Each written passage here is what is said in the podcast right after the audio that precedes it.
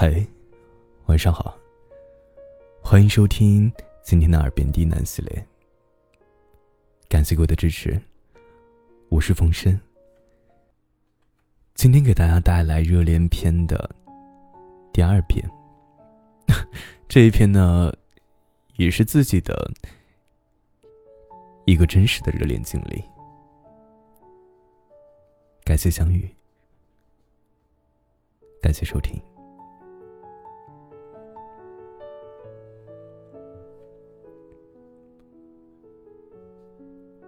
相遇在某一年的夏天，没有俗套的童话故事情节，没有很浪漫的相遇场面，有的只是非常简单的一场碰面。记得时间大概是在傍晚，在学校的花坛周边相遇。那个时候。我刚运动完，大汗淋漓的我，遇到了她和她的闺蜜。打眼一看，小姑娘长得还不错，就顺势加了 QQ。那个年代的我们，还没有普及微信，热衷于 QQ。还记得当时的 QQ 会员、QQ 黄钻，甚至还有 QQ 秀。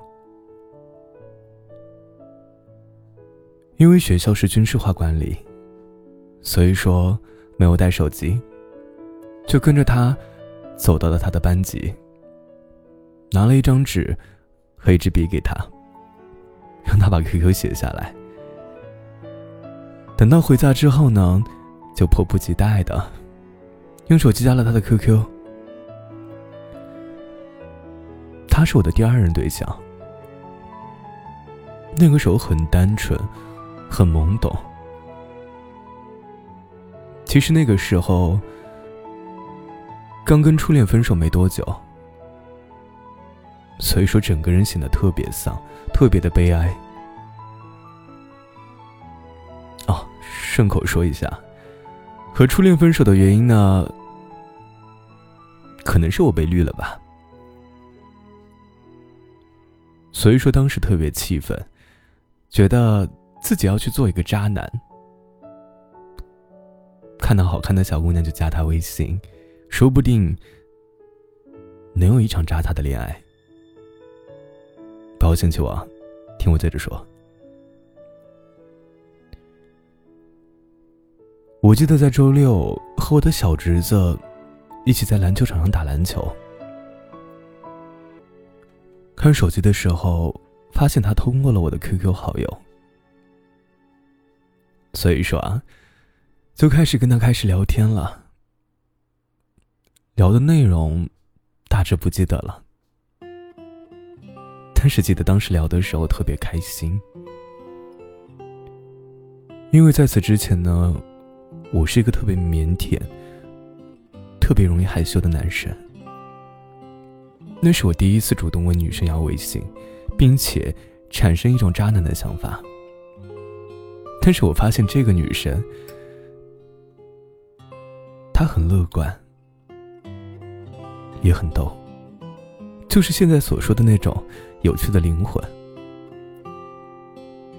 其实她对我的改变挺大挺大的，现在我的一部分性格就是受她的影响。还记得那个下午，跟她聊得很开心，所以说就旋即。确定了恋爱关系，挺快的，对吧？其实我当时也没有想到，能跟一个女生那么那么快的确认恋人关系。到现在想想，还是觉得有点不可思议。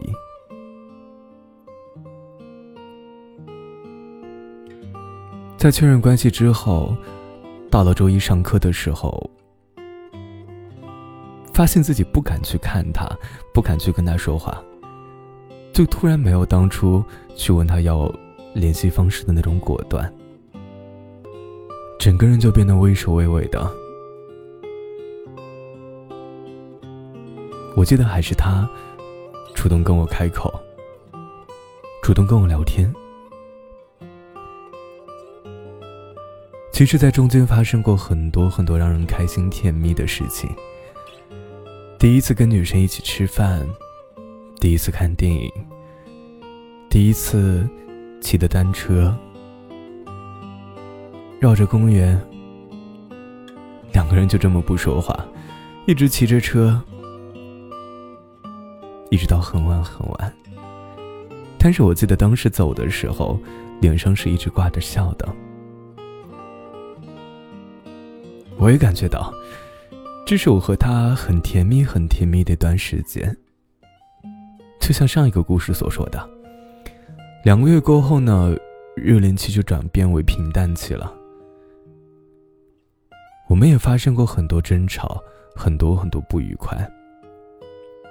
但是每一次的争吵，每一次的不愉快之后，都是他来主动的，去讨我开心，逗我乐。每次他不开心的时候呢，我也会去学他的方式，去逗他开心，让他欢乐。所以说，两个人就这样，他逗着我，我逗着他，跌跌撞撞的，两个人走过了一年。而至于刚开始的那种想要扎他的想法呢？在这段感情中啊，在不断的热恋、不断的争吵、不断的相互斗气儿中，也慢慢的消失了。果然，我还是不适合做渣男。对，其实现在突然间说出这段感情呢，有很多很多话想说，但是却不知道如何说起。还记得收到的第一个生日礼物。是他送给我的一件情侣装。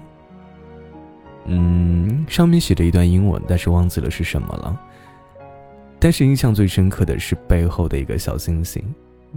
那那件衣服可能是两三年前比较火的一个款式，现在几乎已经看不到了。但那件衣服好像还在，因为衣服是超大码的，以前能穿，现在也能穿。但是好久没有拿出来了，毕竟是过去的事儿了，就让它过去吧。但是和他的这段经历呢，是真的，一直没有去忘掉。也非常感谢他，给我带来了很多很多的改变。我的乐观，我的一点点小风趣，一点点小幽默，都是他带给我的。管怎样吧，希望他能够越来越好，也能够最终找到自己那个对的人。热恋说起来的时候，真的还让人老脸一红呀！希望你们开心啊！晚安